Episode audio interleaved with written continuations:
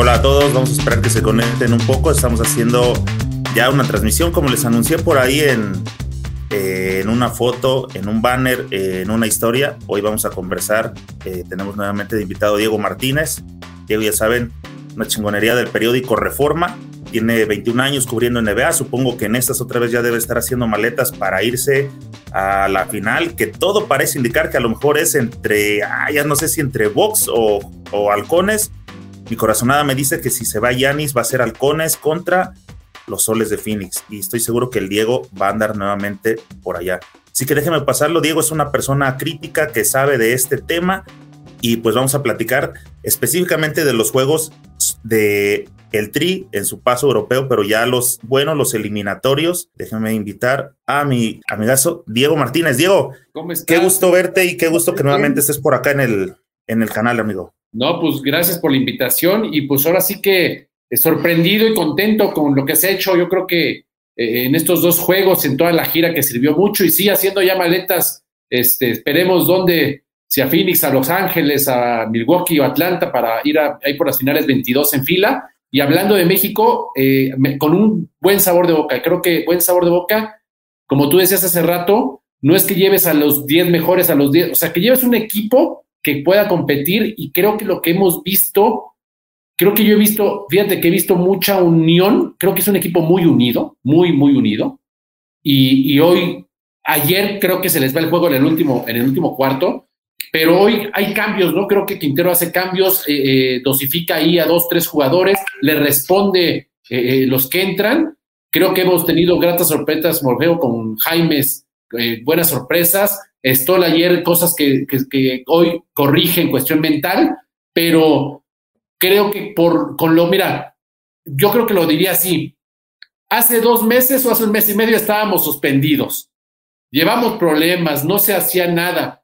A lo que teníamos y lo que estamos viendo resultados, como decía ahorita una, uno de los, de los del público, creo que eh, muchos esperan la derrota y nos sorprenden con la victoria, pero Estamos a dos juegos de, regresar a unos olímpicos. ¿Se puede? Sí, sí se puede. Si le ganas hoy a, Rusia, no va a ser fácil, ¿no? Creo que todo va a depender de lo que pase mañana con Rusia y Alemania, que ahí sabemos ahí las combinaciones, pero creo que con un buen sabor de boca por lo que hemos visto en estas tres semanas de la selección. Sin duda, Diego, eh, creo que contigo en la ocasión pasada, cuando hablamos aquí de la tercera ventana, o más que analizando, platicando sobre la tercera ventana FIBA, platicábamos precisamente ese tipo de situaciones en ese juego contra Puerto Rico, que también estuvo ahí para ganarse y a final de cuentas se van. Ayer yo este, en mi Twitter preguntaba y en otras redes preguntaba a la gente después de ver cómo se nos fue el juego, o cómo se les fue más bien el juego contra Alemania, ¿qué le falta al atleta mexicano para dar ese cierre que siempre hemos estado del ya merito? Y no me refiero solamente al juego ayer del básquetbol, ¿Tú te acuerdas del que era 1-0, 2-0 contra Holanda y se va el juego? ¿Qué te acuerdas del 2-0 contra Alemania y se tuvo para matar en fútbol y se fue el juego? Ayer el juego, México creo que eh, mandó durante 35 minutos de los 40 y en los últimos cinco nuevamente se vio eso. Faltas este, inútiles, este, faltas donde se les calentó la cabeza. Pero hablando en tema general, eh, me gustaría que me ayudaras con esa interrogante que propuse ayer. ¿Qué le falta al atleta, hablando en general, qué le falta al atleta mexicano para poder dar ese paso y cerrar como ganador cuando tiene ese tipo de oportunidades? Fíjate que lo he platicado ahí con varios psicólogos, sociólogos, coachings eh, personales, deportivos. Lo mental, o sea, creo que es creérsela, o sea, realmente es creérsela. O sea, y hoy decía algo Quintero que decía, yo les comenté a los jugadores que se la crean, o sea, que se la crean. Y hoy lo demuestran el cambio de que ayer ven que Alemania lo tenían y se les va, se les cierra el aro literalmente en el último cuarto, pero hoy creo que el equipo, cuando encuentra las jugadas o los errores de Rusia, se lo cree y se va a una ventaja de 9, 10 puntos y ya no la deja, ¿no? O sea, ya no la deja en el último cuarto. Creo que es eso, o sea, creérsela. O sea, si tú no te lo crees, que puede ser, por ejemplo, Paco Cruz, ¿no? Que estamos viendo, además estamos viendo un equipo mexicano que hoy no tiene mexicanos en la NBA, no, tiene, este roster no tiene ningún NBA, ¿no?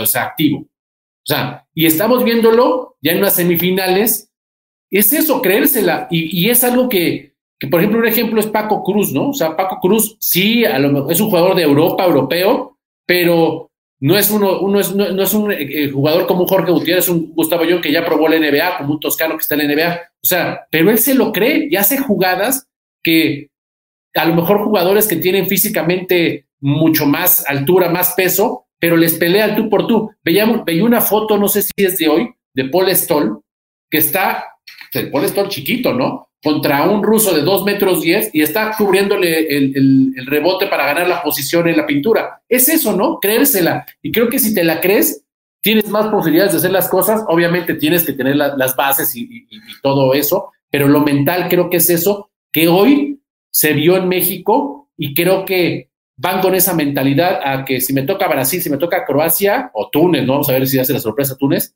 que me toque tengo que seguir adelante. Y ahí es donde si pierdes por uno, cinco, seis, ya como aficionado del otro lado, ves que están peleando y dices, bueno, dio todo, no que ves derrotas de 20, 30 puntos. Sí, no, y también te queda ese sin sabor de Alemania te pudo haber pasado por encima, ¿no? Y dices, uh, eh, entiendo que no está el nivel a ese, a ese nivel, no es, por ejemplo, un México-Estados Unidos. Hemos visto las madrizas que se empiezan a ir de 20, 30 a, medio tiempo y dices, ok, entiendo que todavía no hay para ese nivel. Pero cuando los empiezas a tener por circunstancias en la lona y los vas y los vas trabajando, creo que esos son los partidos que más duelen, ¿no? Sí, fíjate que me, hoy platicábamos con gente ahí de básquetbol y decíamos del tema de Quintero, ¿no? Mucho se decía de Olmos, que se estaba ya en su momento, eh, cuando vinieron los españoles, toda esa, esa camada. Creo que Quintero, lo comentamos desde la pasada ventana, es, el, es el, la persona ideal en este momento para la selección, por el proceso, por todas las grillas, por todo, porque él ya le tocó todo eso, ¿no? O sea, él era, él estaba con Tuzón en su momento, cuando se peleaba Nájera y todos en, frente, en contra de ellos, logró jugar con ellos en 2003. O sea, él se sabe el teje y maneje de todo el básquetbol, los que, lo que sufren, lo que, lo que tratan de dar, y creo que eso se lo está transmitiendo a los jugadores. Y antes del, del, preolímpico este del repechaje, eh, hace dos semanas cuando jugaron con Serbia, el primer juego fatal, ¿no? El segundo ya con el equipo completo, digamos lo que tienen ahorita, que perdió México por menos de seis puntos, no sé si fue con seis, cuatro pero se vio, y o sea, y dices, Serbia es uno de los mejores cuatro del mundo, ¿no? O sea, no hay más. Cuando pierdes con Grecia por también en, en, Atenas por menos de 10 puntos contra el sexto mejor del mundo, dices, oye, algo está bien. Alemania lo tenían de ganar, no se pudo, pero hoy con, con Rusia, dices, es el noveno del mundo, no se le había ganado jamás, nunca en un partido oficial. O sea, hoy tuvimos la oportunidad, tuve la oportunidad de hablar con Arturo Guerrero, hemos hecho una llamada, y me decía, me da mucho gusto que hayan podido ganarlo oficialmente por primera vez. Le ganamos en amistosos en el Palacio de los Deportes, en el Auditorio Nacional hace muchos años, pero nunca lo habíamos podido ganar. Y eso es lo que necesitaba México, ¿no? O sea, fogueo, que lo tuvo hace dos semanas, y mentalmente te, te vas haciendo, o sea, muchos criticaban de por qué lleva al jugador de 19 años, de 21 años, porque es el momento, o sea, si no los llevas ahorita, ¿cuándo los vas a llevar? Cuando tenga 24, 25, creo que que no lo están haciendo mal, se gane o no, se, se gane o no el boleto a, Tokio, creo que lo, relevante o lo que tiene que servir para, para México, en el básquetbol mexicano ahorita, es el proceso. O sea, pensar en, Filipinas, en el, en, el, próximo mundial. O sea, creo que esa es la idea, eh, eh, tener este equipo pensando en el, en, el, en el mundial de Filipinas, pero de que se puede lograr el boleto ahorita, se puede si se tiene esa mentalidad, y dos o tres detallitos. Sí, claro, es que ya estás ahí, ya a veces cuando uno como jugador, cuando llegas a un torneo, tienes como el nervio de qué va a pasar en el torneo cuando te encuentras, te enfrentas al primer equipo. Entonces todavía como que, si me entiendes, te andas descanchado, algo no se llega a pasar.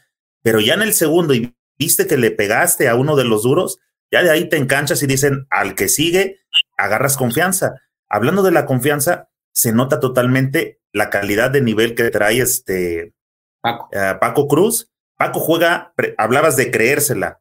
Paco juega con una confianza de que se las cree de todas, todas. Paco anda jugando en NBA, tirando flotadoras, este, soltando en la, enfrente del, del que toca, haciendo este pick and roll. O sea, Paco trae una confianza en sí mismo y se ve que la transmite. Paul Stoll anda bien, Ayón anda bien, que creo que si Ayón hubiera hecho algo más físico, o sea, me refiero a la preparación, creo que todavía andaría mucho más fino, pero se nota de todos modos, entre esos tres, ya la columna vertebral de un buen equipo, apuntalados con este Jaimes, que creo que, no sé qué opinas, pero creo que pudiera ser entre la sorpresa del equipo revelación. y Méndez, que creo que si entra fino, ahí está el equipo otra vez para, para poder dar kilo. Ahora, no sé si, se, si extrañes o si se extrañe, que hace falta un 5, un grande, y que no llevaron a Israel Valdés. Sí, fíjate que hablando de, la columna, ¿no? Mira, sí, Ayón, Ayón que, que, no anda en ritmo, porque lo sabíamos, por eso llegó con, con 10 días para prevenir una lesión, que no, se hubiera podido tener una lesión en los juegos de preparación. Ayón con todo y eso está promediando casi 15 puntos y 11 rebotes. O sea, es el mejor de rebotes del torneo.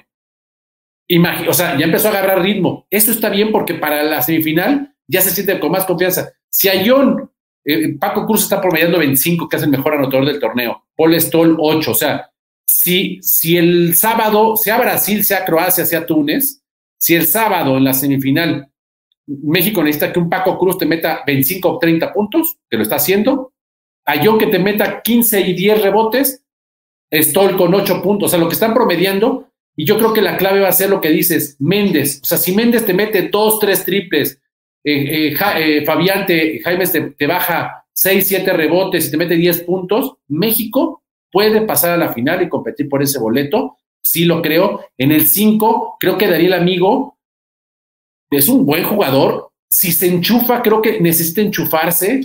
Ahora, viendo los dos juegos, a, Omar Quintero creo que le, ha, funcionado mucho cuando pone una, cuando baja de estatura y se pone más rápido el, equipo. Hoy, se vio en el tercer cuarto. Creo que le ayudó mucho. Israel Gutiérrez, sabemos por qué no está, por todo lo que ha pasado de las declaraciones que se han dado con todo en, redes sociales y de que tú tienes la culpa, que tú manejas y que no sé. Ese es el problema, ¿no? O sea, al final son cosas, ya no hablemos, fíjate que se ha acusado mucho directivos, pantalón grande, largo. Ahorita estamos viviendo un problema de jugadores, o sea, de peleas entre jugadores, o sea, no es posible que, que estés peleándote con otro jugador, que, el propio Toscano esté peleándose con Ayón, o sea, dices, ya no es, ya no, ya no puedes echar al pantalón largo, ya estamos hablando de jugadores. Creo que no podemos caer en eso, pero quitando todo eso y lo que está ahorita, creo que sí, con lo que tenemos, si esos cuatro o cinco jugadores, Ayón, Ayón, Paco Cruz, Stoll, y hablamos de Méndez, Girón y Jaimes, esos seis jugadores, te, promedian o se meten al juego, México puede, puede sorprender porque es la realidad, sorprender y, dar un buen resultado y poder soñar con ese boleto.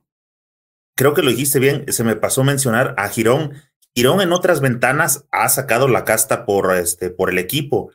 Y en estos partidos últimamente como que siento que a raíz de que eh, Paco toma el protagonismo y él decide y que creo que Girón ha quedado a deber, ya no es tan, este, tan productivo como otras veces. Lo he sentido como más bajo y creo que si él y Méndez en el momento que puedan hacer relevos entran enchufados, otro gallo le puede cantar a la selección. También te quiero comentar este Diego, ¿tú qué opinas? A mí me sigue quedando de ver que le hizo falta un uno que reemplazara a Paul Stoll, un uno ofensivo, agresivo, porque Estrada solamente sube la bola, pero ya no cuentas con él, o sea, ya no hay producción de nada. Y cosa que eh, Stoll, aunque hay partidos en los que sus bombazos te ponen ahí otra vez en la jugada, hay partidos en los que esos mismos este, bombazos, o sea, que no caen, y te complican el juego porque se las quema la primera. ¿Qué opinas?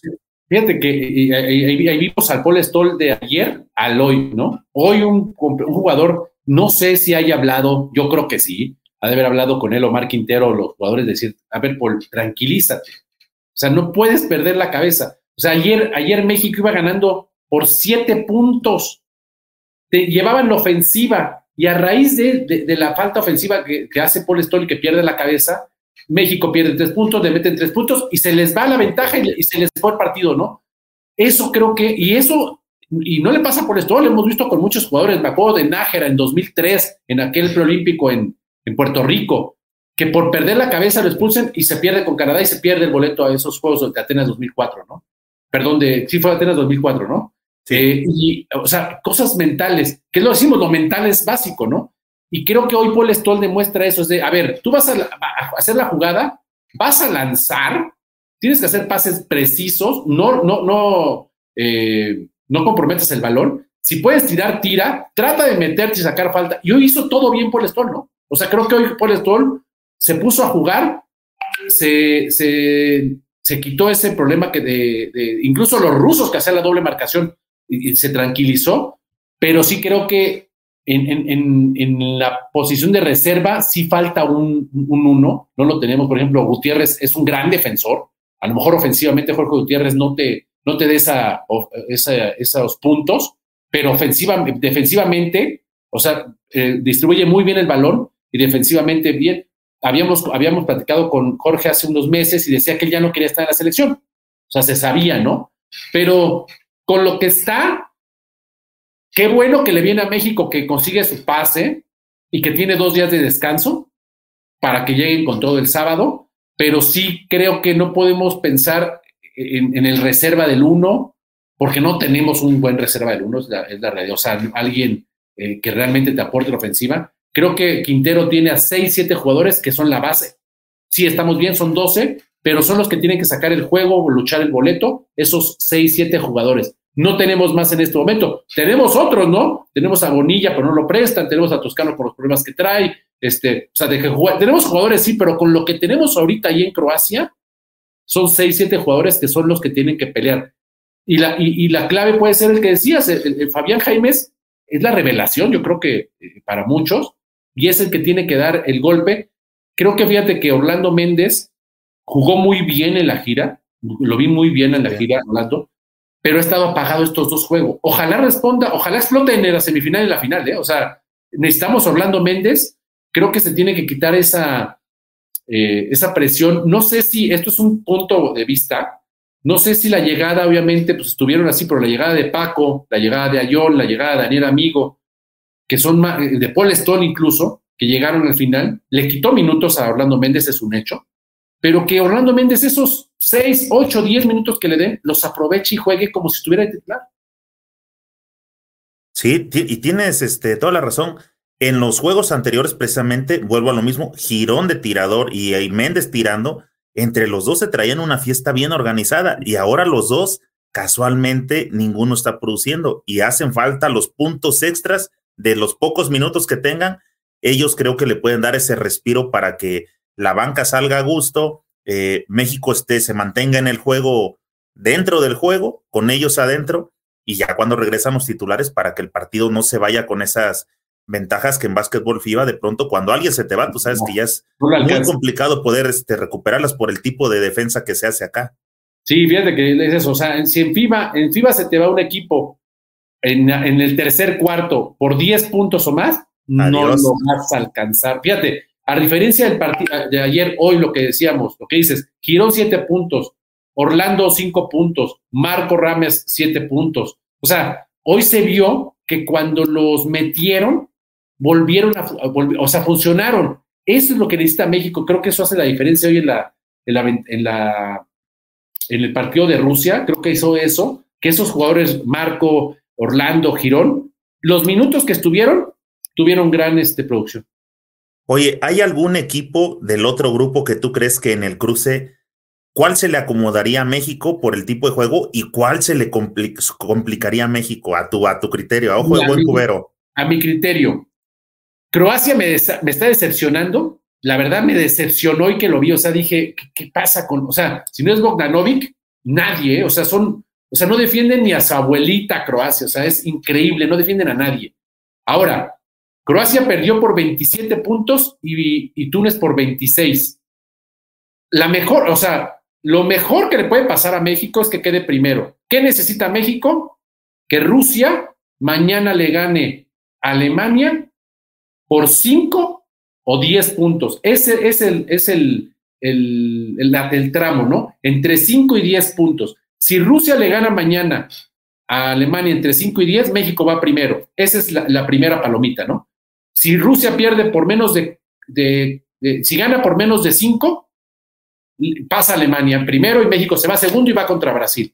Si, si Rusia gana por más de 11, pasa, este, se va como primero y México segundo. Ahora, si Rusia gana por ocho puntos, Triple pasa, Rusia, pasa Rusia como segundo y México primero. Aquí el punto es, porque son muchas matemáticas, el punto es que México quede primero, lo puede hacer, sí, creo que Rusia, a mí se me hace mejor equipo que Alemania, la verdad, sinceramente. Creo que Rusia eh, no se esperaba la derrota ahí con México. Rusia puede, tiene que ganar a Alemania sí, y no creo que sea un partido de muchos de, de, ventaja de muchos puntos. Creo que va a ser entre dos y ocho puntos eh, para cualquiera de los dos. Ojalá México quede en primero, ¿por qué? Porque si va como primero, enfrentaría a Croacia o a Túnez. El que gane de Croacia y Túnez pasa como pasa. Túnez perdió por la misma cantidad que Croacia Croacia tiene la gente, pero como se vieron, lo mejor que le puede pasar a México es ir con Croacia o Túnez, preferible Túnez, obviamente, y se le tiene que ganar uno de esos dos, ¿eh? O sea, se le tiene que ganar a Croacia o a Túnez. Brasil. Si México queda como segundo, va contra Brasil, un equipo que la verdad está jugando, una ofensiva. Mira, tenía unos datos aquí que te, les va a pasar.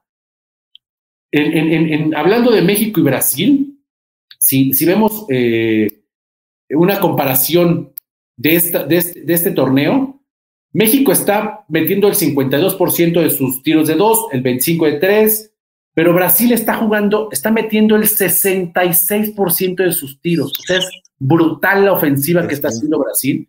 Está defendiendo muy bien. Lo, se conoce con México, o sea, no es, diferente que los europeos. México conoce a Brasil porque lo ve cada dos años en, en los preolímpicos o premundiales. Pero se le puede ganar, sí, pero lo mejor sería que México se enfrente a Brasil hasta la final. O sea, creo que México tiene que apostar, poner hoy los, los santitos de, cabeza para que mañana el temprano Rusia nos haga la, buena y le gane entre 5 y 10 puntos a Alemania. Oye, como que precisamente por la gira México se ha venido acoplando a jugar o le ha agarrado el modo al estilo europeo más que al latino, ¿verdad? El latino parece que es más complicadón.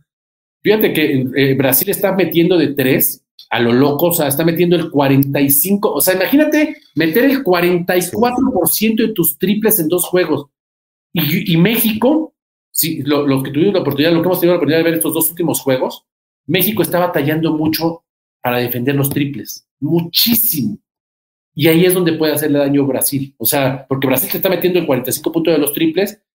Me estoy dando cuenta que se está quedando, por ejemplo, y deja, a, yo nos tiene que quedar, pero los guardias, o sea, los guardias, el 1, el 2, el 3, como que están dejando tirar mucho de tres a los, a los, hoy los rusos porque fallaron, ¿no? Pero no puede, o sea, si México enfrenta a Brasil, van a tener que defender los triples porque si no nos van a matar a triples. ¿Sabes por qué creo que es? Pienso que Alemania ya viste que traía mucha gente alta y estuvo ganando bastantes rebotes en segundas oportunidades y volvían a tirar y hasta en terceras. Entonces creo que los guardias deben tener esa, tal vez esa indicación o, ven cómo les están quitando la tabla y lo que hacen es hundirse un poco más para tratar de recuperar el, el rebote porque no traemos gente alta para competir. Y en ese es cuando empieza la fiesta de afuera y a tirar y a tirar y no están, no están alcanzando a, regresar y a volver a recuperar a su marcador. No sé si eso sea, si mi percepción sea correcta. Fíjate que hoy comentaba Omar Quintero eso, que eh, a diferencia del juego de ayer que perdieron muchos rebotes México, hoy México ganó muchos rebotes, ¿no? O sea, no sé si Fabián Jaime metió, agarró seis ofensivos incluso. Sí. Y, es eso, ¿no? Bajas un poco a los guardias, ¿para qué? Para que te trate, la, foto que comentábamos de Paul Stone, ¿no? Que trata de agarrar el rebote, para tratar de agarrar rebotes. Mira, por ejemplo, hoy Brasil, ¿no? Hoy Brasil mete 9 de 20 triples contra Croacia. Y Rusia intentó hoy 25 triples, metieron nada más 8. Le intentaron muchísimos triples a México por eso. Es, es, híjole, son ajustes, creo que, que, mira, viéndolo con el lado mental, ¿no? México le gana hoy al noveno del mundo. Brasil es el 11 y Croacia es el 14. Y Túnez es el 32. Dices, si ya le gané al 9, le puedo ganar al 11, al 14 o al 32, ¿no? Creo que eso es lo que tiene que ver México. Ahora, Brasil sí está jugando muy bien, sí. Croacia no trae nada, eso también hay que decirlo. Y Túnez no trae nada, ¿no? O sea, también eso hay que comentarlo. México les puede competir, sí, pero tiene que hacer un juego como el de hoy. O sea, de que se puede, sí, sí es posible. O sea, yo le preguntaba, Digo que hoy Arturo Guerrero y me decía Arturo, es lo mental, o sea, es creérselo también, o sea, que, ellos tienen, ya se dieron cuenta que pudieron ganar en Europa. O sea, ya ganaron en Europa. Tienes que ir, y pudieron ayer ganar otra vez, y ya ganaron un partido de los y se quedaron a nada de ganarle a Grecia y a Serbia, ¿no? O sea, creo que esa es la mentalidad, y, y los jugadores, todos los que están, o sea, los 12 que andan por ahí, los 14, andan mentalizados. O sea, como que están conscientes que para muchos es el final de una era y es, ahí tienes la oportunidad, es, gana dos juegos, no hagas más, o sea, gana dos juegos. Y creo que están mentalizados en eso. Sí, fíjate que creo que, por ejemplo, Ayón, Stoll, eh, Amigo, Amigo, la verdad no me ha convencido últimamente en sus juegos, lo he visto haciendo faltas demasiado torpes, como que siento que hay faltas que hasta bien, no sé si piensa que está en una liga como local y que quiere coyotear a los árbitros, les anda pegando aquí un ganchito abajo, ¿sí me entiendes? Como ese tipo de, de chambitas y foul, foul, foul, y dices, güey, ya déjate de esas chingaderas y, y ponte a, jugar, a agarrar tablas, o sea, hacer una buena chamba, pero con ese tipo de cosas. Pero bueno, amigo y Paco Cruz, ellos los ves jugar y precisamente creo que ahí es la importancia del roce como ellos ya están acostumbrados a ver a esos jugadores a cada rato y se los encuentran y están jugando con esa naturalidad, creo que tal vez los mexicanos que todavía no tienen ese roce son los que llegan a salir todavía así medios cohibidones, medios que cosa que los pueden impresionar. Siento que si ellos ya con dos partidos ahorita, el de Grecia, los de Serbia, todo eso dicen, ok, ya está, estos güeyes pues son igual que uno, ¿no? Vamos a echarle. Sin duda se pueden este, enrolar para poder hacer un buen juego, decía un entrenador. Las finales se sacan solamente con siete u ocho jugadores. Parece que este Quintero más o menos pinta por ese rumbo.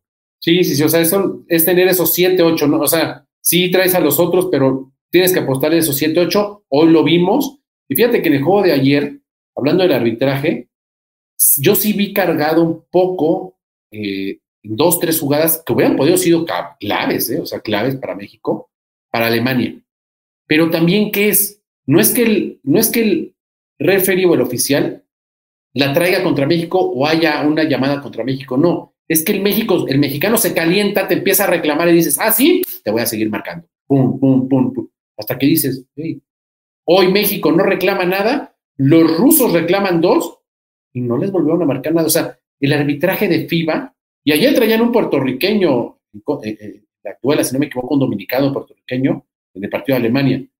Los conocen, o sea, eh, el, digamos, los, los referees, los oficiales de FIBA, mejor no, meterse. O sea, mientras no, y yo lo he visto en muchos, en muchos torneos, si no te metes, te dejan jugar. Y eso creo que lo hizo México y como que cambió eso y como que les dijeron, a ver, no reclamen, jueguen. Y México no tuvo problemas, ¿no? creo que es algo que sí le falta a México, es buscar más, meterse más a la pintura y tratar de sacar esas faltas, que no era posible, por ejemplo, ayer había minutos que no había una falta, ¿no? Y ya tenías Alemania con, con tiros desde, desde el minuto 5, ¿no? O sea, creo que es, eh, hoy, se vio más a Paco Cruz que se metía, este, a Stoll que se metía, creo que eso a México le falta, no, no abusar tanto de la media distancia, larga distancia y triples, pero creo que es enfocarse y quitar un poco ahí el, arbitraje de los juegos. Oye, comentabas también, por ejemplo, sobre Gael Bonilla, en específico sobre una nueva camada. La pregunta es, eh, viste que llevaron, por ejemplo, a los tres pelones, ¿no? A los que raparon o batearon a Roacho, a este, ¿quién fue el, otro? A Camargo y al Brian Ceballos.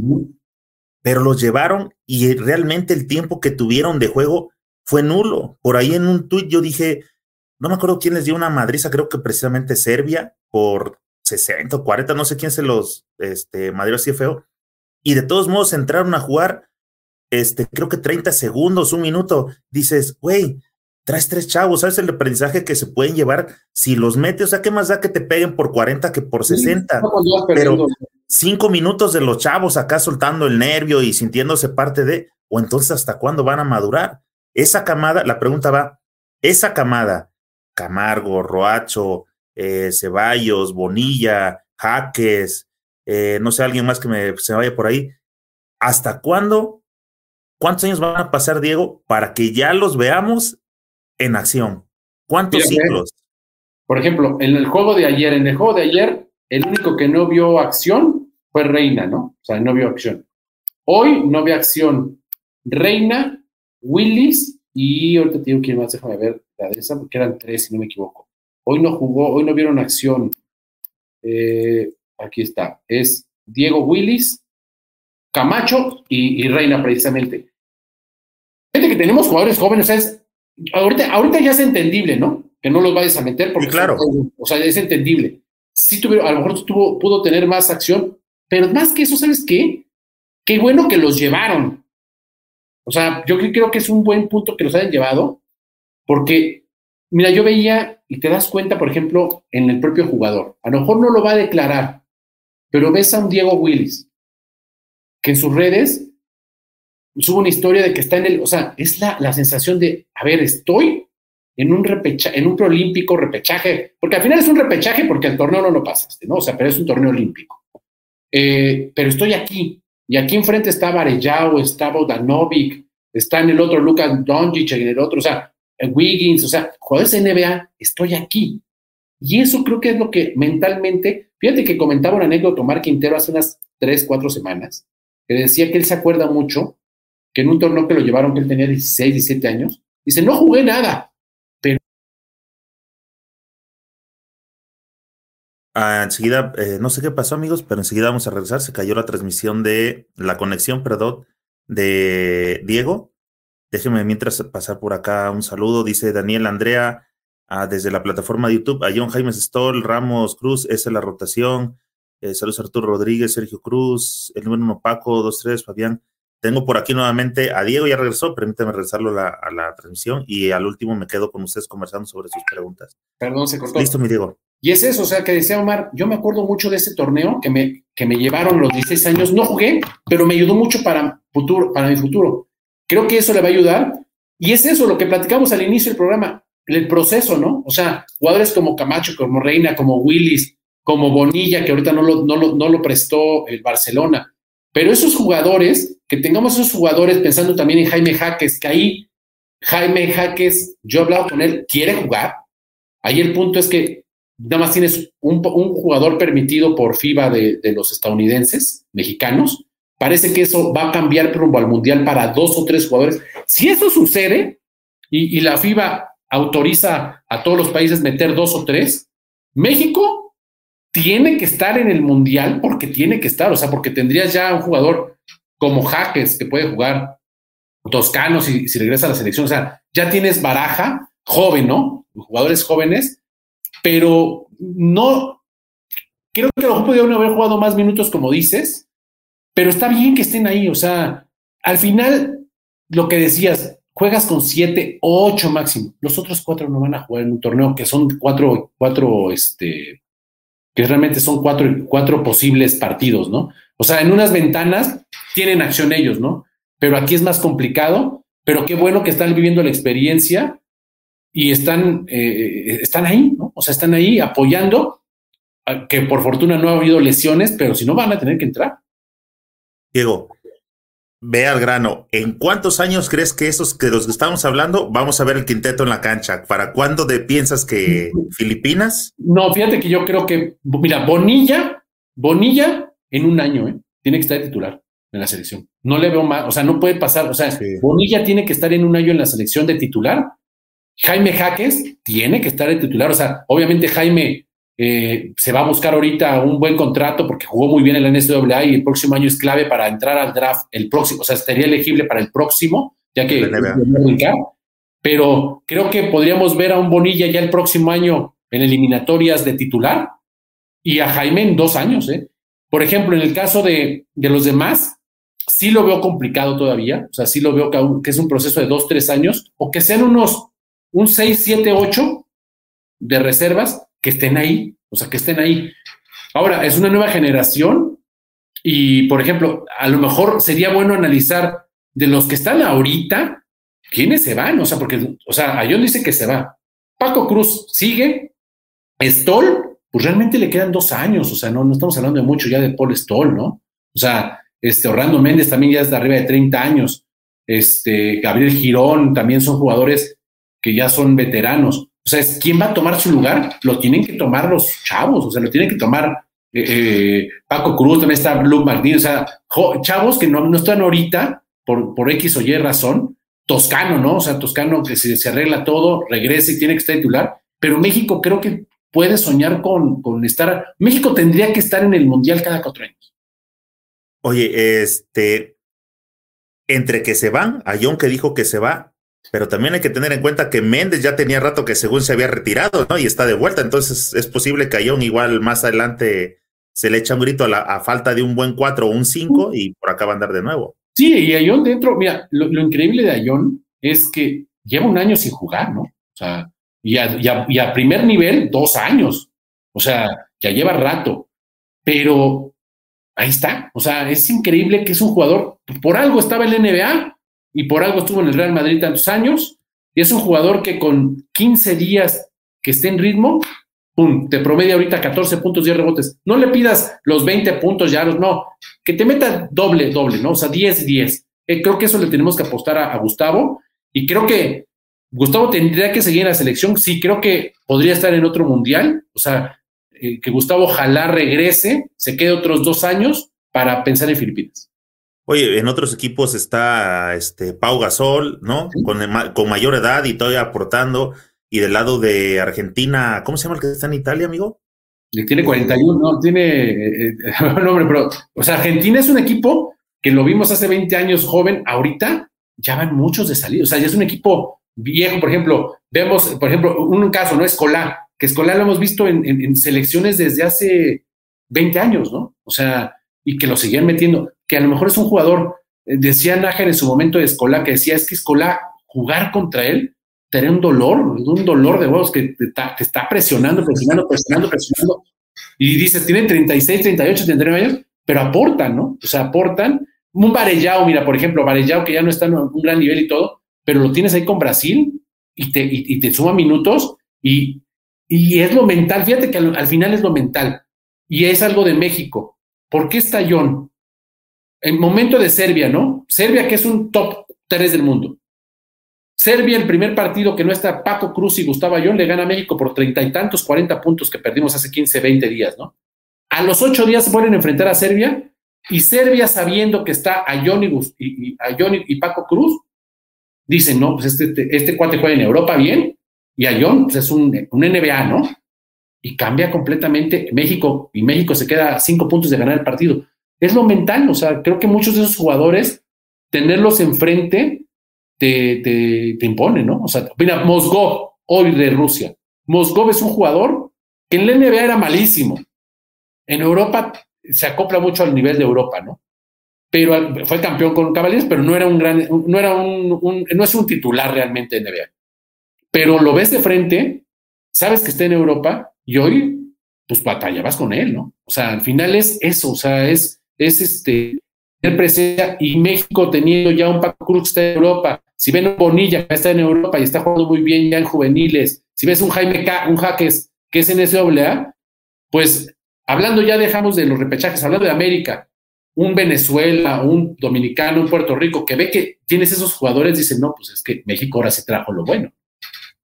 Sí, fíjate que a mí me tocó ver, eh, eh, ahora sí que en vivo, eh, un juego de Astros contra Aguacateros. Astros cuando recién llegó a Young, aquí a que regresó a la liga el año pasado, me tocó ver ese juego en vivo y tú sabes que Aguacateros traen un poste este, grande, se me fue ahorita el nombre, un poste fuerte, duro.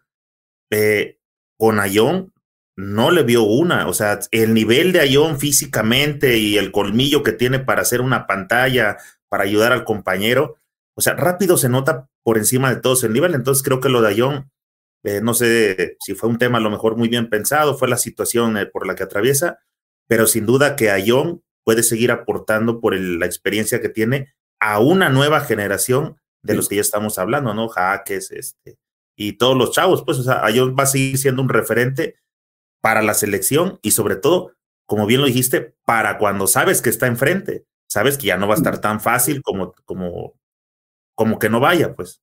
Mira, y pase lo que pase, México consiga o no el boleto, Omar Quintero va a seguir en la selección, no va a haber cambios, o sea, y ahí es donde los que realmente quieran jugar con México van a tener que estar, porque no va a llegar otro coach, no va a haber movimientos. Hubo un año muy complicado en México con la, con la suspensión de FIBA, se arregló y así va a ser. O sea, lo que tenemos que a lo mejor pensar es que México, rumbo a, Filipinas, a la, clasificación de Filipinas eh, del Mundial, del próximo Mundial, van a, o sea, con ADE, ADEMEVA, la, la, la Liga Copa y se quiere unir al EVP, van a tener que trabajar, o sea, como están trabajando ahorita, van a seguir trabajando, no va a haber movimientos.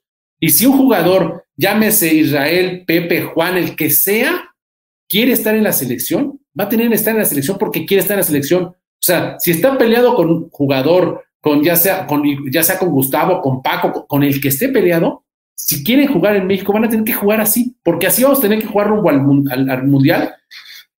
Ojalá, mira, yo lo único que pido es que ojalá regnen sus diferencias los jugadores, porque es increíble que traigan esas broncas, o sea, no uno, dos, tres, cuatro jugadores.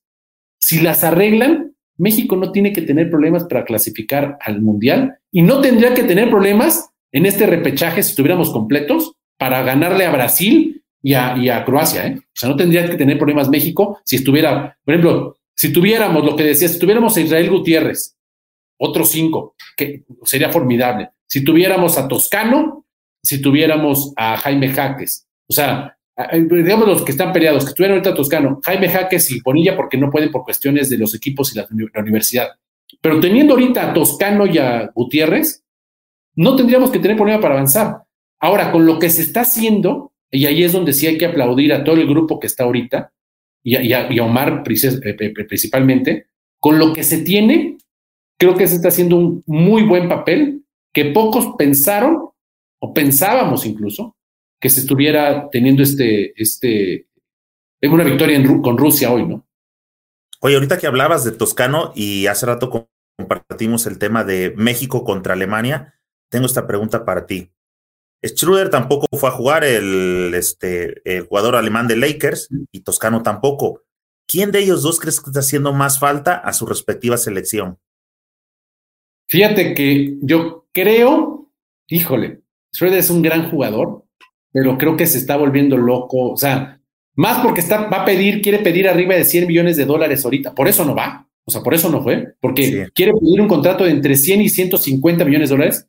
La verdad, no lo vale. O sea, lo que mostró en Lakers este año, eh, yo sigo a los Lakers los 82 o 70 partidos que, que contaron, no lo, o sea, no, no lo vale. O sea, sinceramente, no lo vale.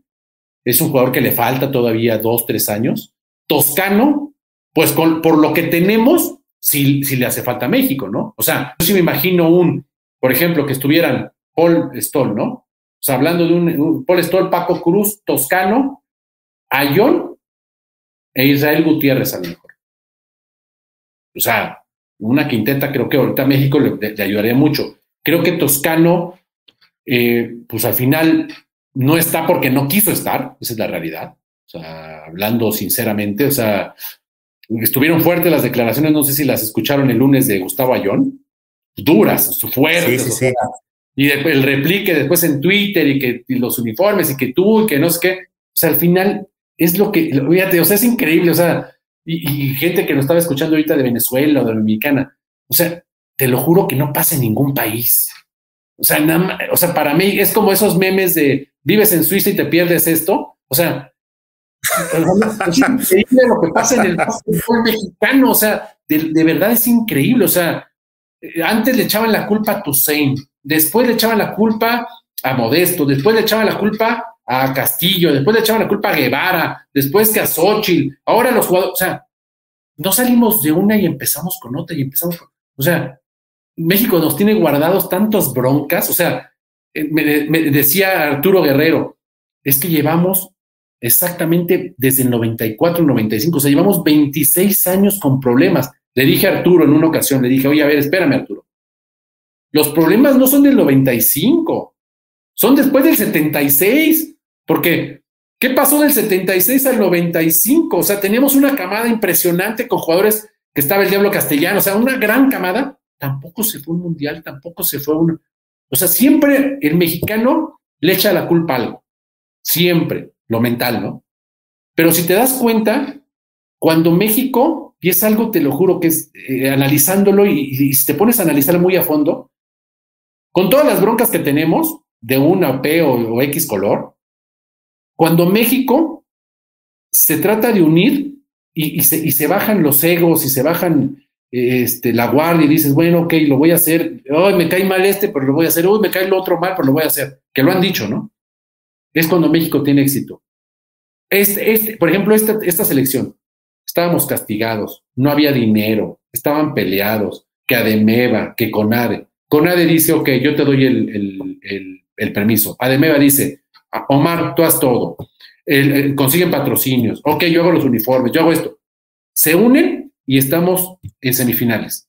Hace siete años, eh, Ademeva estaba peleada con la, la Alianza Nacional de Básquetbol, que, no que era la que tenía el permiso internacional.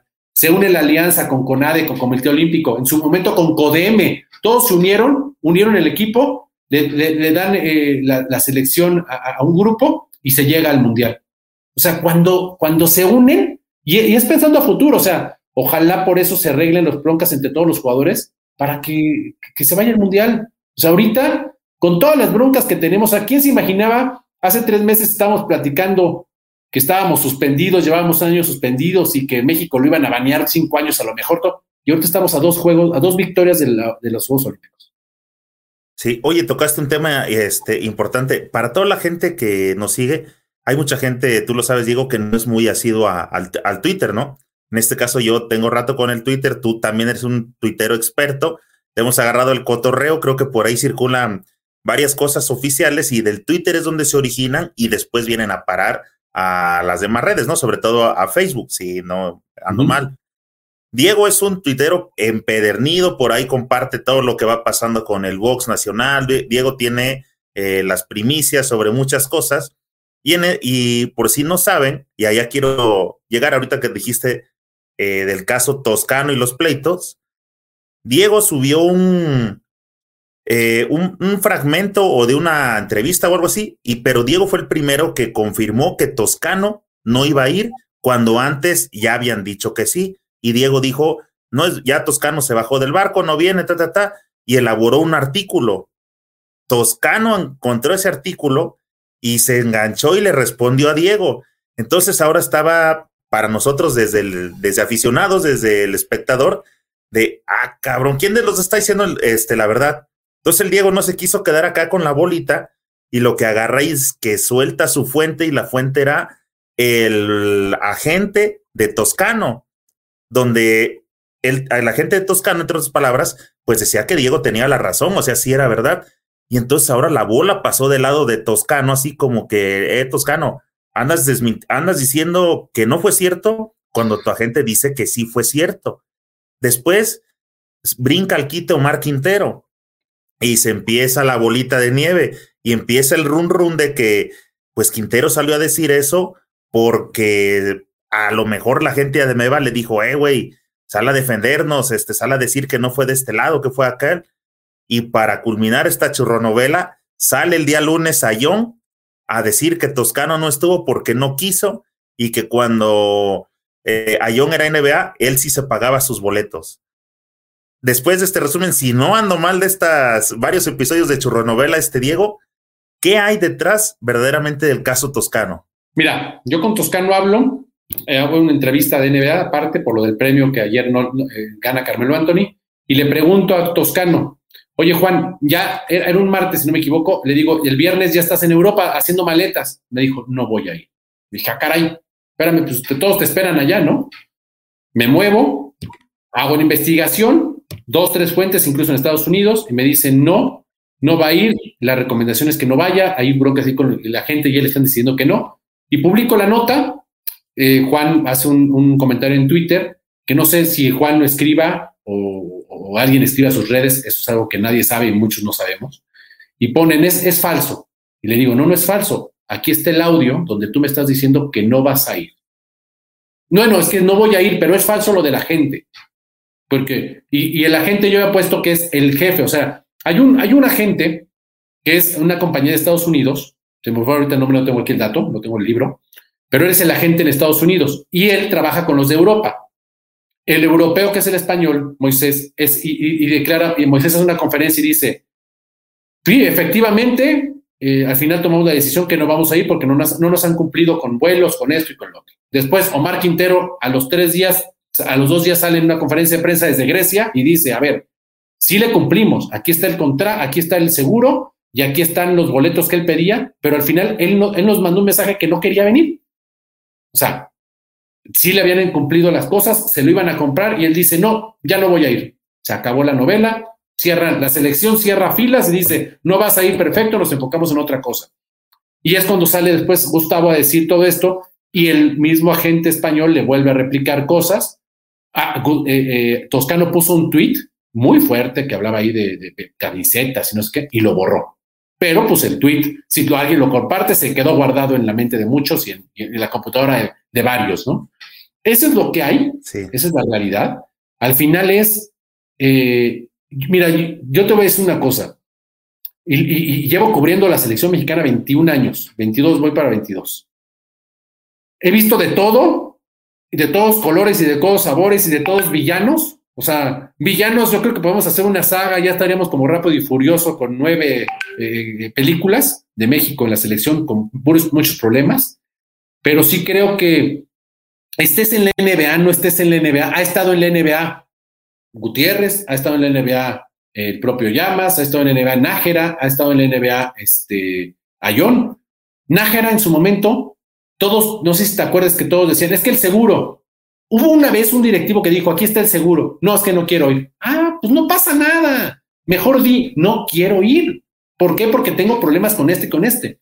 Pero hay que decir las cosas como son. Y aquí a lo mejor era, no quiero ir. O sea, no pasa nada. No es de, no me cumplieron esto. Oye, si también te dicen, aquí está esto, te estoy cumpliendo esto. Es mejor no quiero ir porque estoy enojado con él, con él, con él. No pasa nada. Al final el que pierde es México.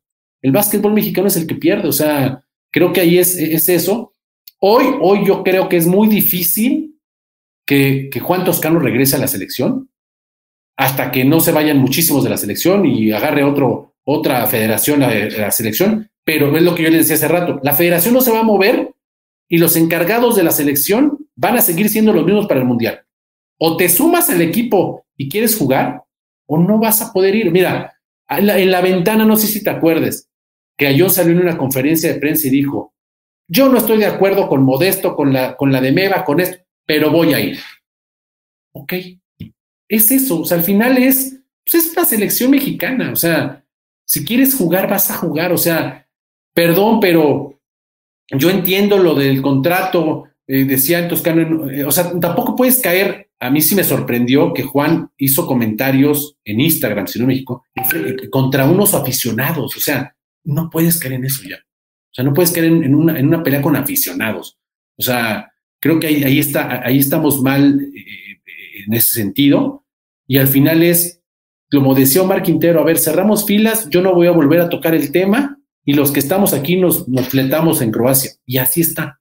O sea, creo que, que muchos dicen, es que con Toscano a lo mejor podríamos haber jugado mejor. A lo mejor no, a lo mejor se hubiera roto el grupo y no hay unión y, pasa eso, ¿no? O sea, creo que por eso al final es los que están ahorita lo están haciendo bien, o sea, están haciendo más de lo que muchos pensamos.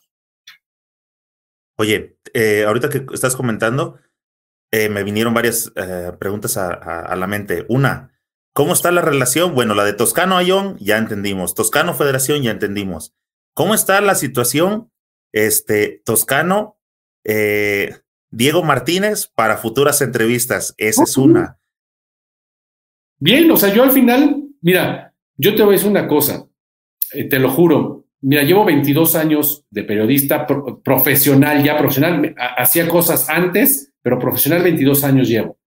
Y te lo juro que me ha tocado eh, entrevistar a muchísima gente. O sea, te puedo decir que me ha tocado, eh, platiqué con Kobe Bryant en su momento, he tocado, he podido entrevistar a Pacquiao, a Mayweather. Este, todos son diferentes, ¿no? O sea, todas las personas son diferentes. Al final, hay algo que es, mira, al, soy periodista, no soy porrista, o sea, yo no soy porrista, soy periodista.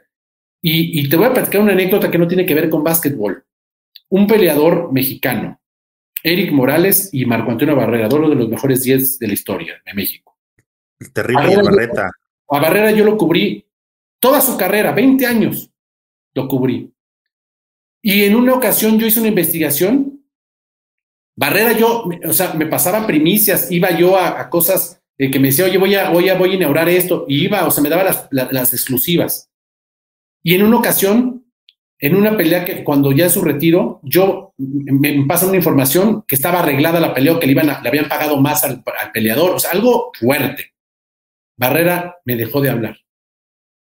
A hoy me llevo súper bien con él, me contesta, porque al final entendió que es periodismo. O sea, con, con, Morales una vez me dice, Marco, eh, Morales cuando le gana dos Barrera, me dice, oye, ¿por qué sacas más cosas de Barrera que mías? Y le dije, pues porque tú no me contestas las llamadas. Si tú me las contestas, yo te voy a entrevistar, pero si no me contestas, es que tú le vas a... No, le dije, yo no le voy a ninguno. Yo soy periodista.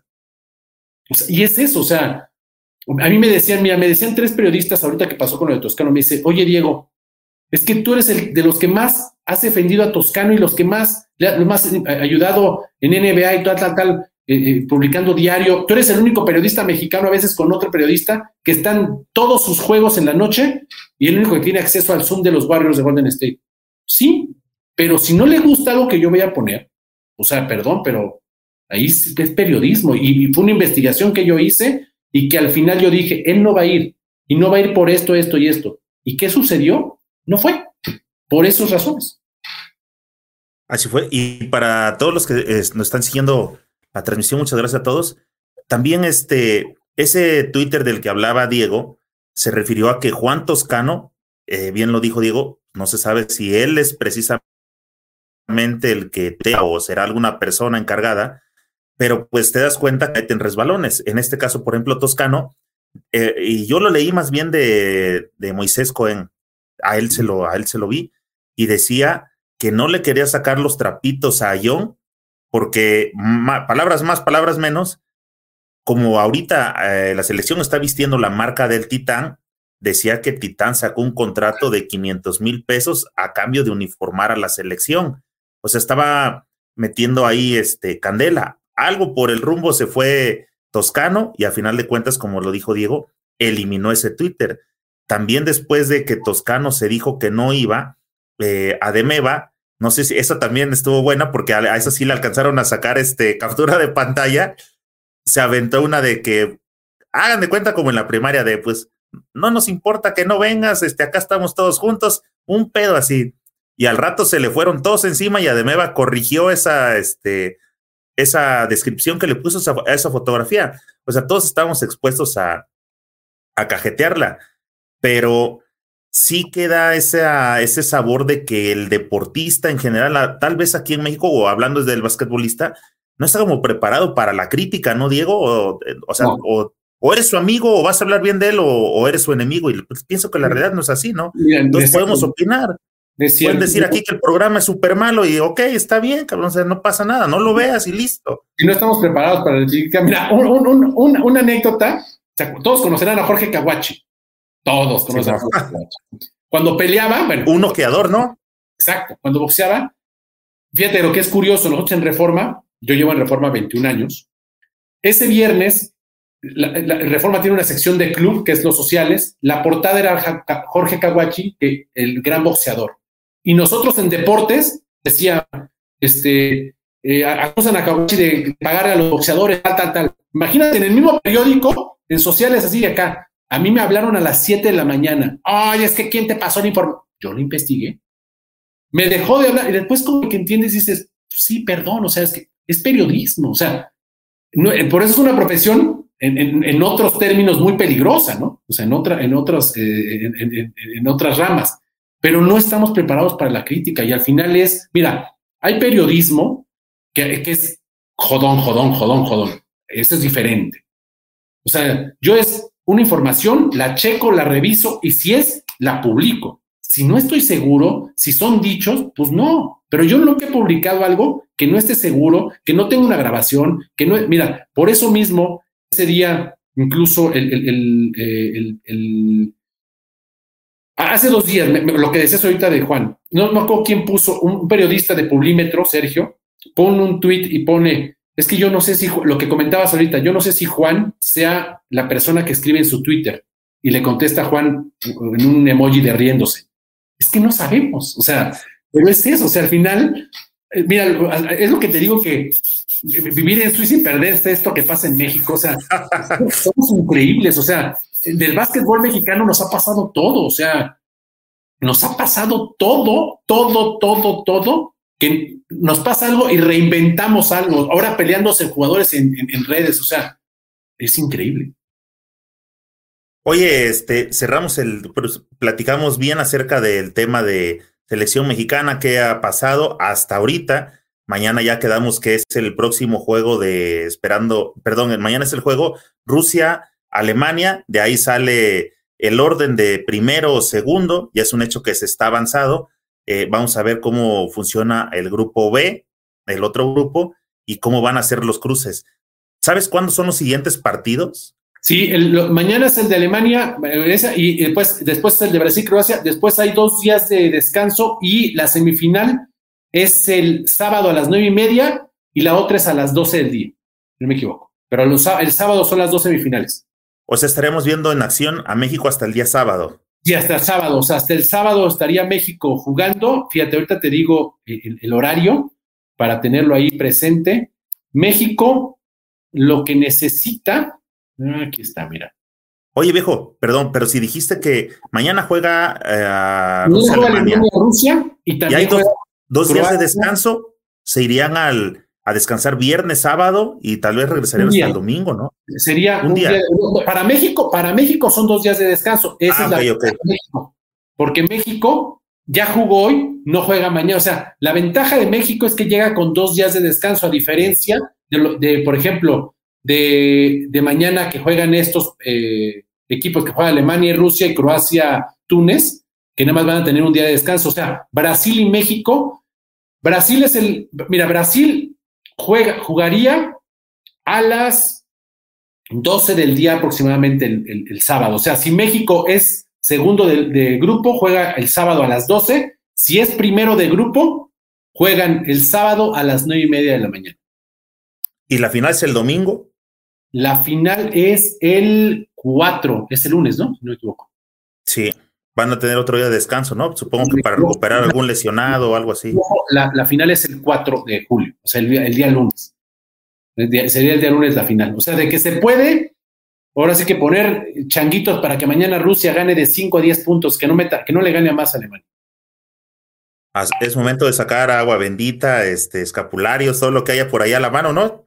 Ahora, fíjate que Manuel Raga, el gran Manuel Raga comentaba hoy, platicábamos, y decía Manuel Raga que él quiere que sea Brasil ya. O sea, como diciendo, órale, ya con todo. Vienes en ritmo, con todo. O sea, con todo vas. Pues es que sí, al final, si quieres llegar a, los Olímpicos, le tienes que ganar, le tienes que ganar ahí o en la final, ¿eh? O sea, eso es muy cierto. Bien. Sí, Diego, cierro esta parte. Vamos a, estamos a punto de despedir la transmisión. Te quiero hacer unas, este, unas rápidas abusando de tiempo. ¿Cómo andas de tiempo, hermano? ¿Hoy andas tranquilo? adelante, adelante, adelante, Ok. Oye, eh, quiero tocar algunas breves basquetboleras. Ademeva, eh, sabes que terminó la Liga de Mujeres, Copa y una liga que por ahí me anda piqueteando y me llama la atención que se llama Siva Pac. Vamos con Ademeva. ¿Qué se viene para Ademeva? ¿Para cuándo habrá elecciones? ¿Qué, qué novedades hay? ¿Van a seguir este, eh, ocultos? ¿Qué va a pasar? ¿Qué sabes? Fíjate que yo creo, yo de Meva va a seguir, o sea, yo creo que todo va a seguir, o sea, no se va a mover pensando de aquí al mundial, al, selectivo del mundial de Filipinas, o sea, eh, con lo que con los movimientos que se hicieron, las salidas que se hicieron y todo, eh, Ademeva va a, a, seguir funcionando hasta hoy como está. O sea, hasta hoy como está, hasta el mundial de, hasta las eliminatorias del mundial de FIBA de Filipinas, ¿eh? O sea, no va a moverse. Ok, oye, Yo la información por, último, de Ademeva, este, supe por ahí que me parece que le dieron crán a, Enrique Zúñiga, o sea, a cortar el proceso de toda esa generación que venía del CENAR, más no lo he confirmado. Te lo quiero preguntar, ¿tú sabes algo al respecto? Fíjate que no, no, no te, yo he hablado con Enrique, creo que la, la generación que traía él es una gran generación de México, o sea, son los chavos, cinco o seis jugadores que son, que, que, es el futuro de México en los próximos cinco años yo sí soy, yo sí creo que Enrique, no sé si siga o no sigan, pues si vaya a seguir, pero creo que ahorita la apuesta, que es también un error, o sea, la apuesta es la selección mayor, pero todas las chicas se han dejado ahorita porque también no hay presupuesto, o sea, no hay dinero. Por el parte del gobierno federal no hay presupuesto. O sea, sé que ahorita esta selección está con patrocinios y ayuda de todos y así estamos, pero es alguien que tiene que, que, que, tendrían que darle continuidad al proyecto de Enrique Soñé. Sin duda, ¿no? Eh, el, ese plan, proyecto, proceso, independientemente de quién llegue o quién esté, si estás viendo los resultados y sacó campeón a un México en el centro básquet y apuntalaba para más, creo que sin duda esas cosas deben de, mantener, ¿no? Y sería como una forma de demostrar que, que más allá de los intereses, en realidad estás viendo por los jóvenes de, de México, ¿no? Sí, exacto. O sea, sí, ahí sí estoy de acuerdo. Y además, hablando de tantas ligas, creo que algo que a lo mejor no tocamos mucho a veces o no lo vemos como un problema, pero creo que sí es un problema. Las ligas en México se tienen que unir. O sea, tienen que ver calendarios, tienen que tratar de trabajar juntas, tienen que ver, oye, ¿a quién dejamos entrar aquí? ¿A quién no? Si México hace eso, nos volvemos potencia, o sea, nos volvemos de los mejores 15 del mundo, 10 del mundo. Oye, siguiendo con las breves basquetboleras, ¿qué opinas? ¿Leíste alguna checada? ¿Tuviste oportunidad de ver la final de la Liga Mexicana de Básquetbol Profesional Femenil, la final de Lobas contra Mieleras? Sí, fíjate que no la sigo mucho. Creo que es una liga que tiene que seguir creciendo y lo platicábamos. Incluso fíjate que, ¿cómo se llama la, coach? Eh, ¿Arellano? Ale Arellano. Ale Arellano. O sea, creo que es lo que le falta a México, que, que empezamos a ver también mujeres como coach. O sea, que les den la oportunidad. O sea, si no le damos la oportunidad a las mujeres en la liga, o sea, creo que, que, que, que esa es un punto que tiene que haber más coaches mujeres en la liga y que es, es complicado el sistema, el, momento económico y todo, pero es una liga que, no, que tiene que seguir, o sea, que tiene que seguir. Eh, Copa, ¿sabes si habrá este torneo? yo escuché por ahí, pero yo te pregunto, digo, no lo afirmo, pero tengo por ahí el dato de que están planeando una burbuja en Guadalajara, más no sé si está confirmada. ¿Tú sabes algo al, al, inicio? Es que es eso, o sea, yo creo que, y más como yo sí soy de la idea que julio y agosto va a ser complicado en cuestión de COVID y van a volver a repuntar las cifras, y más que lo estamos viendo en lugares donde hay Cibacopa. O sea, si te fijas, en lugares donde hay Cibacopa hay repuntes, ciudades turísticas, complicado. Yo creo que es igual, o sea, si no lo haces en una burbuja, yo veo muy, muy difícil por tema económico que, que puedan hacer viajes, hoteles, es muy complicado. O sea, creo que eh, va a ser una temporada corta. Originalmente Cibacopa, tengo entendido que su inicio o como lo calendarizaron ellos estaba para mayo, entonces ya se está retrasando. Creo que lo de la burbuja va a ser lo más viable que van a hacer para no dejar ir dos temporadas al hilo. Sí, no, incluso hasta la propia LNBP, ¿no? O sea, pensando el NBP, que todo el gasto que hicieron en, su momento, ojalá no repunte esto, porque si no, vamos, van a tener que hacer algo igual, porque o sea, si te vuelve a poner un semáforo y sin gente, no hay negocio. O sea, ¿para qué haces una liga si no tienes este, gente en los estadios? O sea, ya para pagar sueldos. Y el, caso de la G-League, ¿no? O sea, eh, México tiene a los capitanes que ya se movió, o sea, no estuvieron, eh, el año pasado no entraron a la, no quisieron ir a Orlando, a la burbuja, pero ahorita ya que se supone que en octubre en Estados Unidos ya va normal todo, ¿no? O sea, la NBA, la NFL, la, G-League, pero en el caso de México, yo no sé si México esté preparado en octubre. Si hay Fórmula 1, yo creo que sí, pero que estemos preparados para recibir a 5 mil personas en el Juan de la Barrera, no sé. O sea, creo que va a ser clave estos próximos dos meses. Fíjate que de capitanes yo creo que si no le abren la Ciudad de México, eh, veo más viable que en, Estados Unidos le abran un espacio al equipo mexicano y que esté jugando allá, pero que esta temporada tienen que entrar sí o sí. ¿Lo ves descabellado eso? No, yo no lo veo descabellado. Lo que le pasó a Toronto, que le dijeron a Toronto, oye, mira, no puedes ir a Canadá porque los problemas, vete a jugar a Tampa Bay. Órale. O sea, que a México le digan, tú, tú, tú, o sea, te vamos a pagar todo, 20, vas a estar a lo mejor en, en Laredo, Texas, o sea, una ciudad fronteriza, ahí vas a jugar esta temporada mientras porque México sí necesita el 100% de la, capacidad para capitanes por cuestiones económicas, todo eso, o sea, sí necesitan que la gente vaya al estadio, pero si la Ciudad de México no está viable para esas fechas, no, no lo veo descabellado. ¿eh? O sea, más que nada también porque tienen que viajar los jugadores. Sí.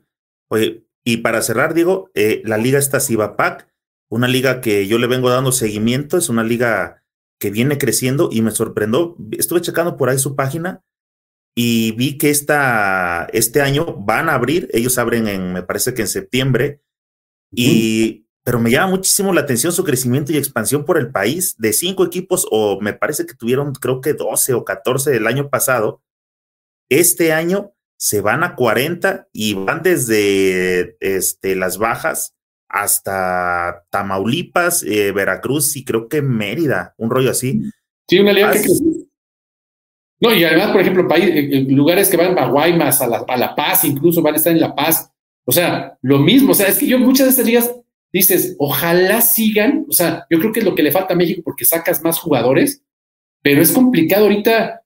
Híjole, a ver quién aguanta el golpe económico y, y, que te dejen entrar gente. O sea, yo creo que las ligas dicen que dejen entrar gente. O sea, que me dejen entrar gente porque si no, no sobrevivo. O sea, ojalá porque ellos sí estaban programados para septiembre, ¿no? Empezaron en septiembre, veía hay varios equipos que estaban anunciados. Ojalá les permitan, sigan y, que al final eso se junten con otras ligas, no que se fusionen, no, sino que trabajen en conjunto y digan al NBP, oye, yo voy a hacer aquí, no, pues yo acá, bueno, pues, así como la Liga Mexicana del Pacífico, la, en su momento la de béisbol, ¿no? Que no se chocaban. Creo que es lo que le hace falta a México. Diego, hermano, te quiero agradecer nuevamente que te hayas venido a dar la vuelta por acá por el canal. La verdad me gusta conversar contigo porque eres muy claro, eres muy puntual en, tus observaciones y pues espero este, ponerme de acuerdo por ahí para que más adelantito otra vez estés visitando el canal del señor Vázquez, mi Diego. No, no, no, un placer y ahora sí que a no perderse el sábado la semifinal, veremos si es a las nueve o a las doce, a cuál de los dos, y, y pedir que esos seis jugadores jueguen como nunca. Esto es lo que nos queda. Diego, muchísimas gracias, amigo. Gracias, saludos.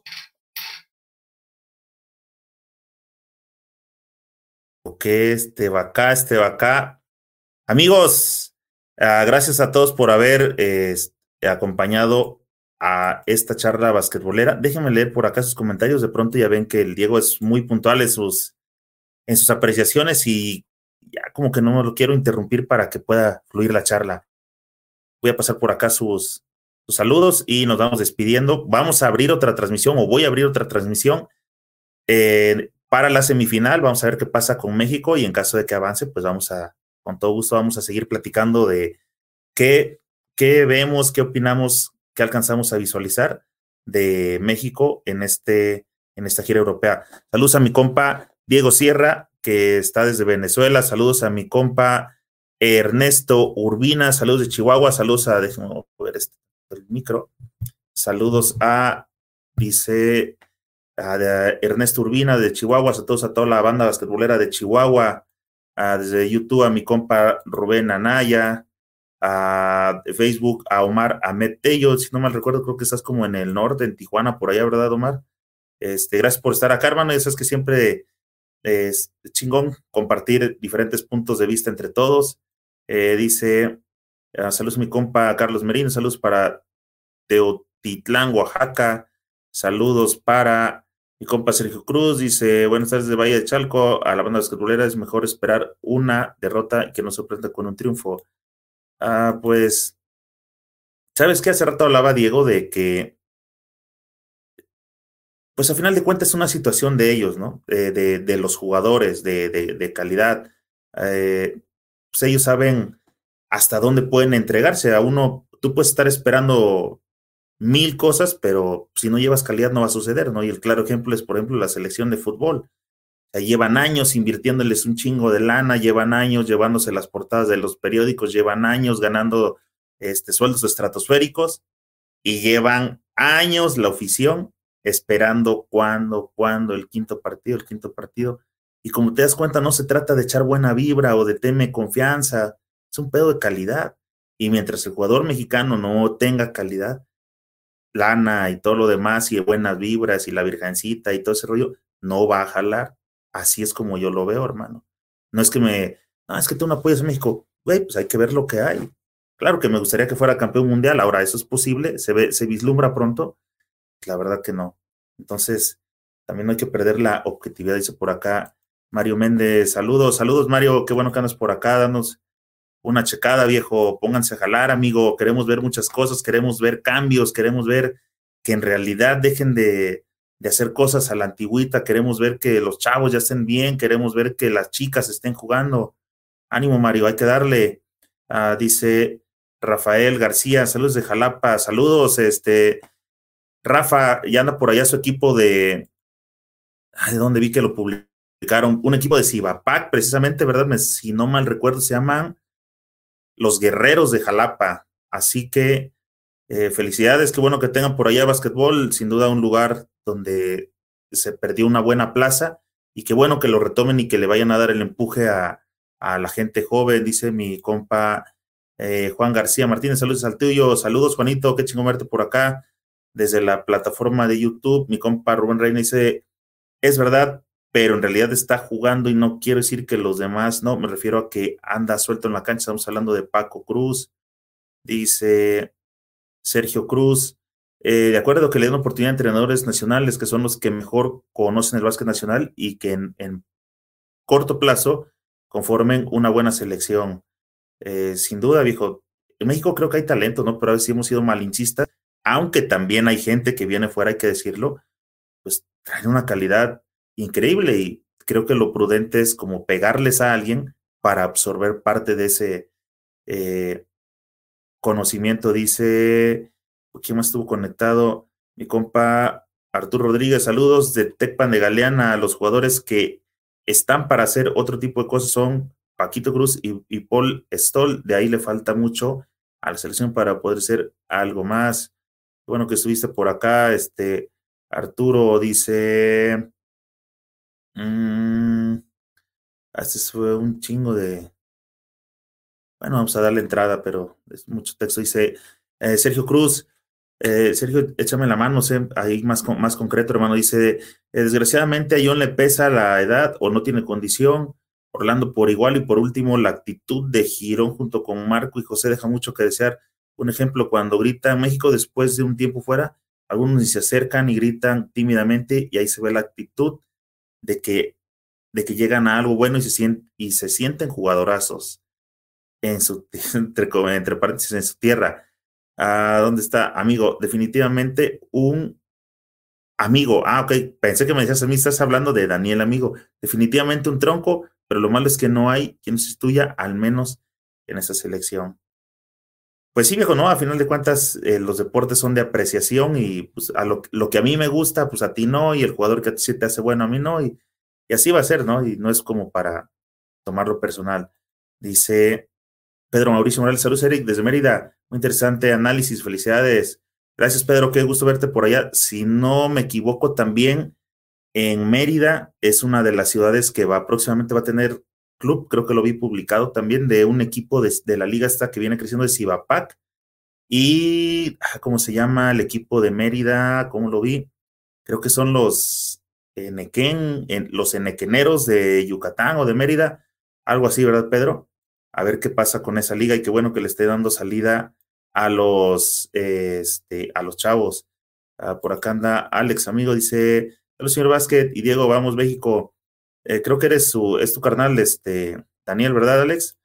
Sale un mensajazo, un WhatsApp, dile que se ponga las pilas, hermano, estamos esperando muchísimo más de él. Y qué bueno que andes por aquí y que, y que entiendas, pues, que esto es básquetbol, este, mi Alex, qué chingón.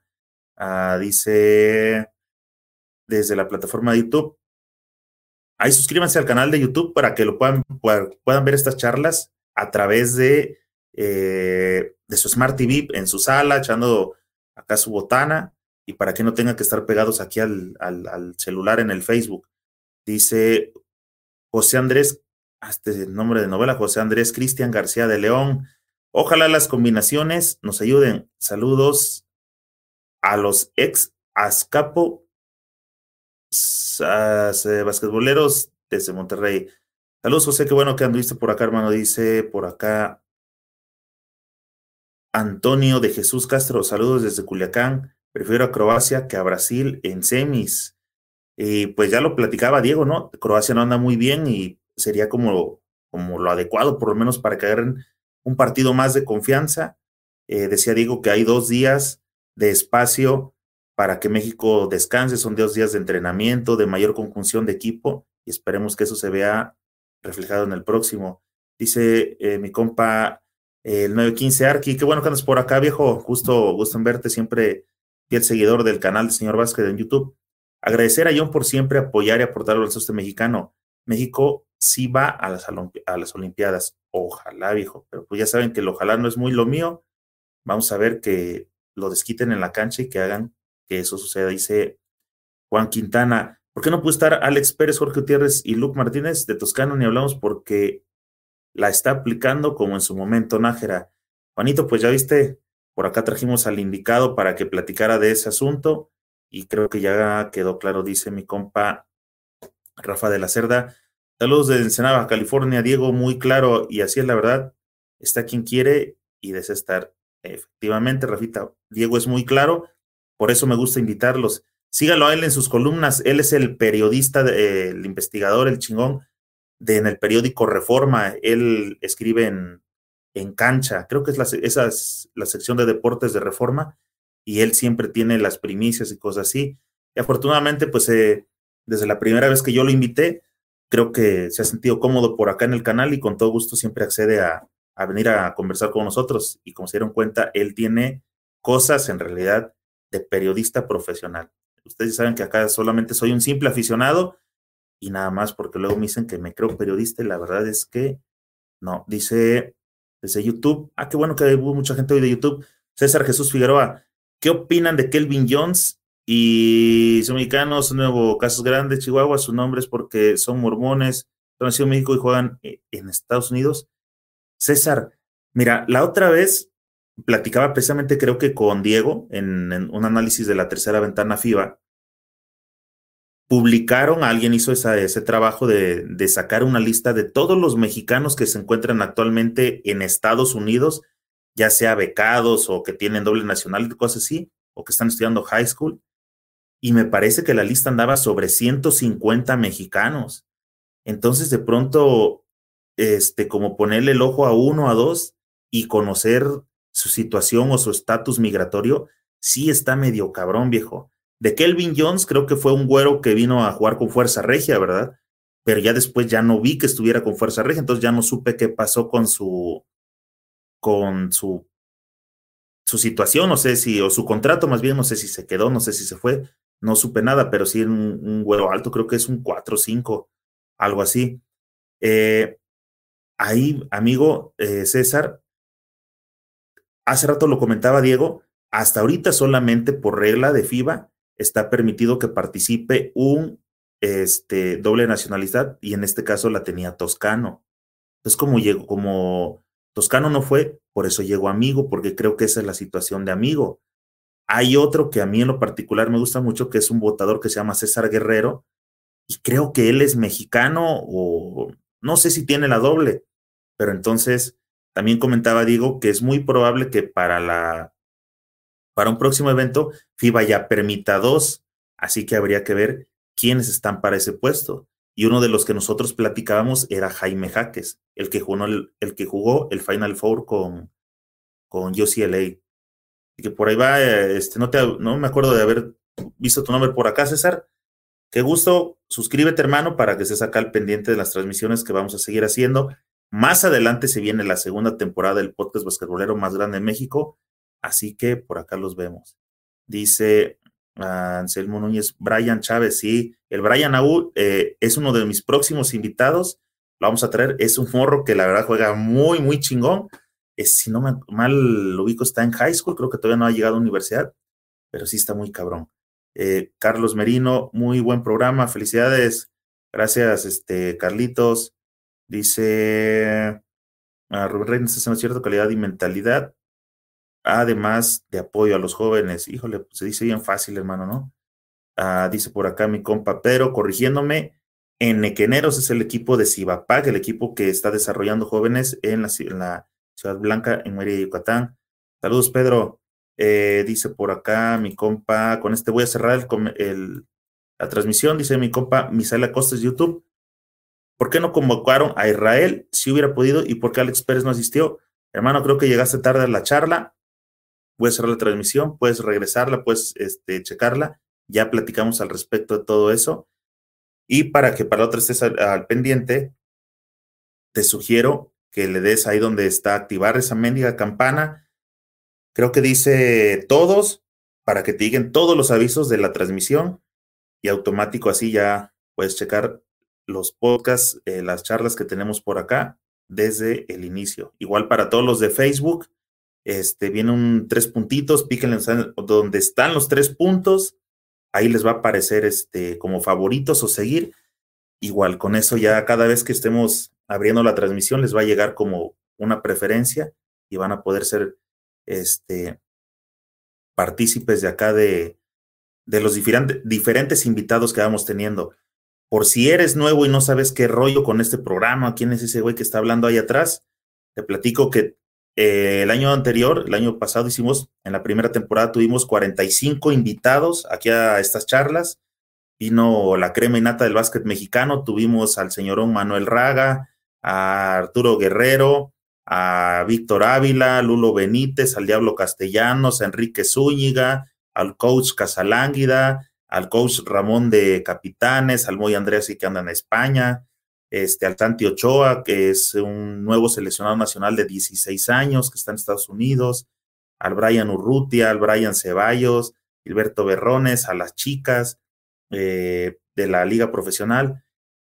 Toda la crema y nata del básquet mexicano ya vino a conversar acá con nosotros y todavía los que nos faltan para la segunda temporada. Así que es momento que te suscribas, si no tienes chance de sentarte a, ver todos los podcasts que ya hicimos, puedes encontrarnos en Spotify.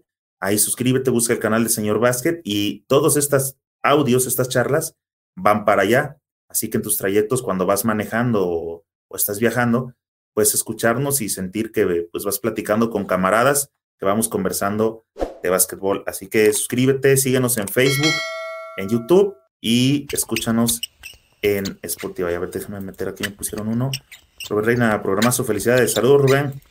Te recuerdo que este programa fue patrocinado por el único, el original suplemento basquetbolero creado especialmente para toda la banda basquetbolera.